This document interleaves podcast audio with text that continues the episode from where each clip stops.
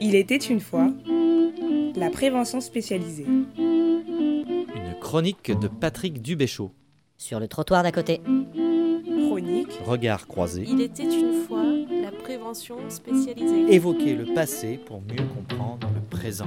Pensez la prévention spécialisée de demain. Patrick Dubéchaud, sociologue et démographe. Envisager l'avenir. Histoire, sociologie. Une chronique, chronique, chronique. Regard Histoire. croisé. Sociologie. Histoire. Sociologie. Évoquer le passé.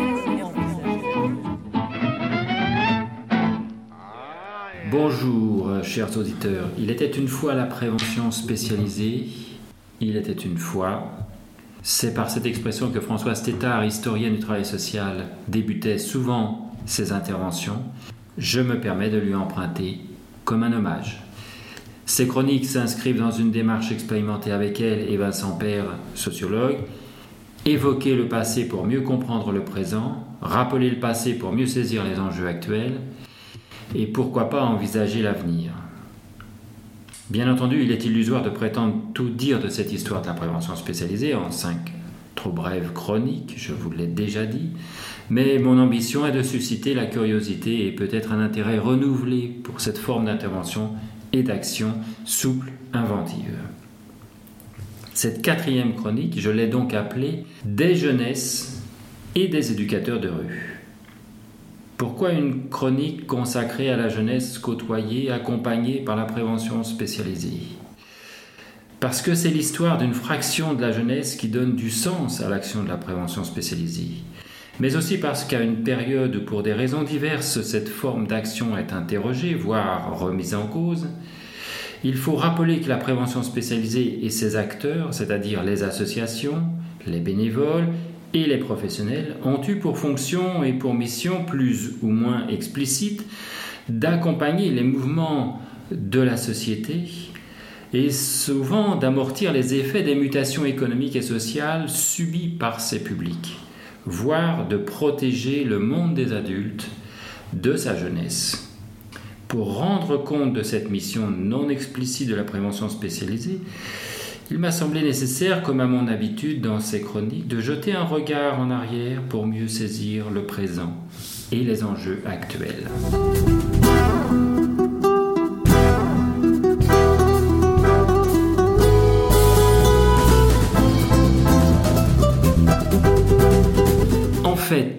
Faut bien remonter aux conditions d'apparition de cette pratique qu'est la prévention spécialisée. Nous prendrons donc comme point de départ la Seconde Guerre mondiale qui n'a pas été sans dommage pour la jeunesse qui l'a traversée.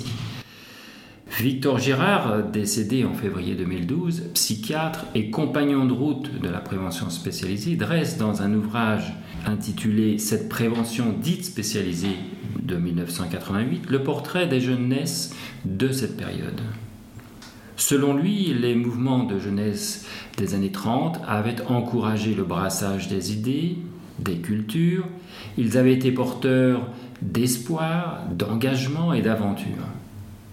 La jeunesse de l'après-guerre, elle, a été confrontée durant plusieurs années à des valeurs porteuses de mort, selon son expression, à la guerre et ses destructions, à une dislocation sociale, à la misère. Dans ce contexte sont manifestées et développées, parmi la jeunesse, des formes de vagabondage, de marginalisation, de délinquance, souvent en petits groupes de survie et de débrouille. Beaucoup d'enfants, d'adolescents, de jeunes adultes de cette génération porteront des cicatrices de cette période. Et même à la sortie de la guerre, comme le rappelle Victor Girard, la majorité des jeunes, celle des pauvres, des sans-abri, cherchent des moyens pour survivre, à côté, à la périphérie, en marge d'une société qui se remet péniblement au travail pour réparer et reconstruire. Fin de citation. C'est dans ce contexte qu'apparaissent les pionniers de la prévention spécialisée, mus par un désir de rencontre, d'approche, d'écoute de ces jeunes vivant à l'écart des normes des adultes. Pour cet épisode de, de la prévention spécialisée, je vous renvoie pour plus de précision à la première de ces chroniques. La France des années 50 est donc en pleine reconstruction, en plein développement. Ce mouvement s'accompagne d'un changement profond de société. Le monde paysan amorce son déclin au profit des villes. Le besoin de logement voit s'inventer un nouveau mode d'existence dans les grands ensembles. Et surtout, une société de consommation invente de nouveaux modes de vie. Cependant, cette France gaulienne et familiale va engendrer une jeunesse monstrueuse, les blousons noirs. Cette catégorie de la jeunesse ouvrière surgit dans les médias comme nous l'avons vu dans la première chronique l'été 59. Donc je ne m'étendrai pas plus sur cette période. Mais je voudrais citer, pour illustrer le rapport entre la société des adultes et cette jeunesse-là, des titres de journaux publiés à cette époque. Je cite Quand je suis parti en congé au début de l'été 59, nous parlions de délinquance. Quand je suis revenu au milieu du mois d'août, nous avions les blousons noirs. Ces jeunes semblent ainsi surgir de l'inconnu, de l'invisible, de l'inadmissible. C'est ce que laissent entendre d'autres titres, je cite, Parents, qu'avez-vous fait de vos enfants? Ou bien, et surtout, je cite à nouveau, Maintenant, ils nous font peur. Ou encore, les jeunes voyous, délinquants sont de plus en plus précoces, etc. Et surtout, ce qui effraie la France et ses honnêtes habitants, c'est le phénomène des bandes qui s'affichent dans l'espace public avec leurs blousons noirs, leurs mobilettes bruyantes et qui se donnent des airs de dur et qui à l'occasion affirment leur virilité au cours de bagarres entre bandes. Vous pouvez retrouver ces éléments dans des documents intitulés Le journal de la Prève, édité par le CNAES, Conservatoire national des archives et de l'histoire de l'éducation spécialisée, avec le concours d'historien.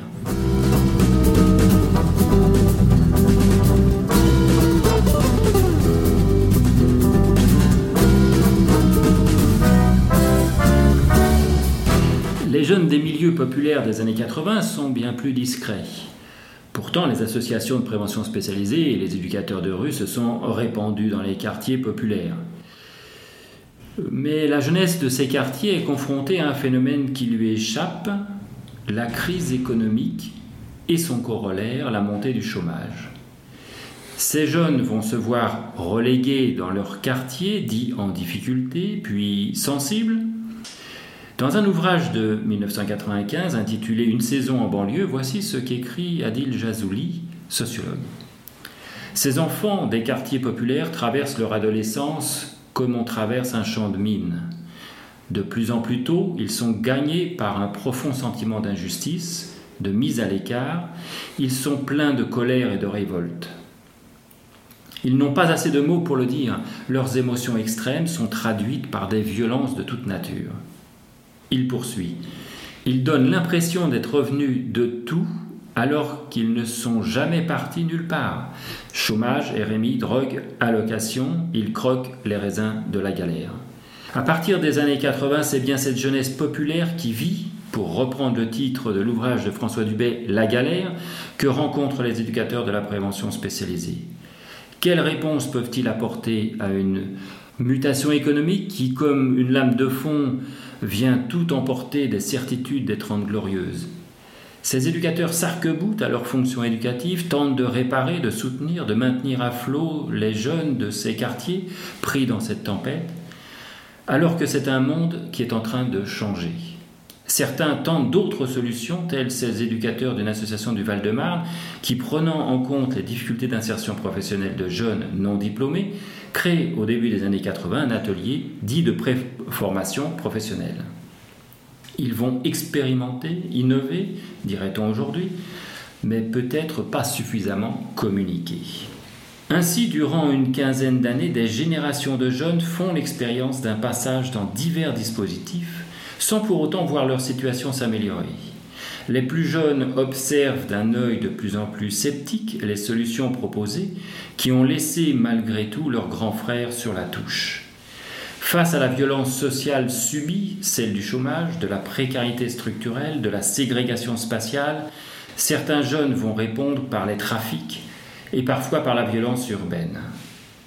Comme l'expliquent Stéphane Beau et Michel Pialou, les jeunes les plus vulnérables, ce sont des garçons en rupture scolaire, originaires des cités, issus de familles émigrées, emportés dans une spirale de la dévalorisation. C'est un eau futur qui est proposé à ces jeunes et cette absence d'avenir les conduit vers une sorte d'individualisme et ou de communautarisme, vers des conduites autodestructrices violentes. Ces deux auteurs décrivent ce processus en 2003, soit deux ans avant les émeutes de 2005. Là encore, des éducateurs vont s'engager dans des formes d'intervention susceptibles de répondre aux enjeux de société que révèlent ces émeutes urbaines. On peut citer l'initiative d'éducateurs comme par exemple Mohamed Meshmash, qui à l'automne 2005, à Clichy-sous-Bois, avec d'autres acteurs locaux, a créé un collectif, assez le feu, qui a pour leitmotiv de faire entendre la parole des habitants. Ou bien cette association de prévention d'Elboff qui a fait du théâtre forum un support pour aborder collectivement avec les habitants et les autres acteurs locaux les difficultés rencontrées dans les quartiers. Bien évidemment, dans cette chronique, il est impossible d'évoquer la complexité pour les éducateurs de prévention spécialisés à entrer en relation avec certains jeunes ou groupes de jeunes qui refusent leur présence sur leur territoire. Comme le montre Thomas Sauvadet dans son ouvrage Le capital guerrier, certains de ces jeunes vont privilégier un repli dans le territoire qui leur est assigné, ils se l'approprient et l'espace public, leur quartier deviennent leur espace de domination. Et tout ce qui représente une institution, et y compris les travailleurs sociaux, ne sont pas les bienvenus. Malgré tout, dans l'histoire comme aujourd'hui, les phénomènes de bande ont toujours existé et les éducateurs ont su prendre le temps de les comprendre et de contribuer à les atténuer. Mais le temps de l'éducatif et de l'insertion n'est pas le temps du politique. Et de manière récurrente, les tensions ressurgissent entre les acteurs de ces deux champs d'action. Aujourd'hui, les éducateurs de rue sont confrontés à d'autres formes d'affirmation identitaire. Comme ils l'ont fait par le passé, ils vont devoir construire de nouvelles façons de travailler pour maintenir le contact avec ces jeunes qui disent refuser les valeurs de la République. J'avais choisi pour cette quatrième chronique d'évoquer les rapports qu'une société, la nôtre, entretient avec sa jeunesse, ou plus exactement avec certaines fractions de sa jeunesse. Comme le souligne Jean-Yves dans un récent numéro de la revue Vie sociale intitulé Permettre la jeunesse, j'ouvre les guillemets, force est de constater que la République n'a jamais réussi à trouver une place pour les jeunes en son sein. Quelle est la place accordée à cette force vive et à la fonction sociale de turbulence de la jeunesse? Fermez les guillemets. Il me paraît important de réinscrire l'action des associations de prévention spécialisées et des éducateurs de rue dans cette interrogation. La prévention spécialisée doit avoir cette fonction sociale de permettre la jeunesse.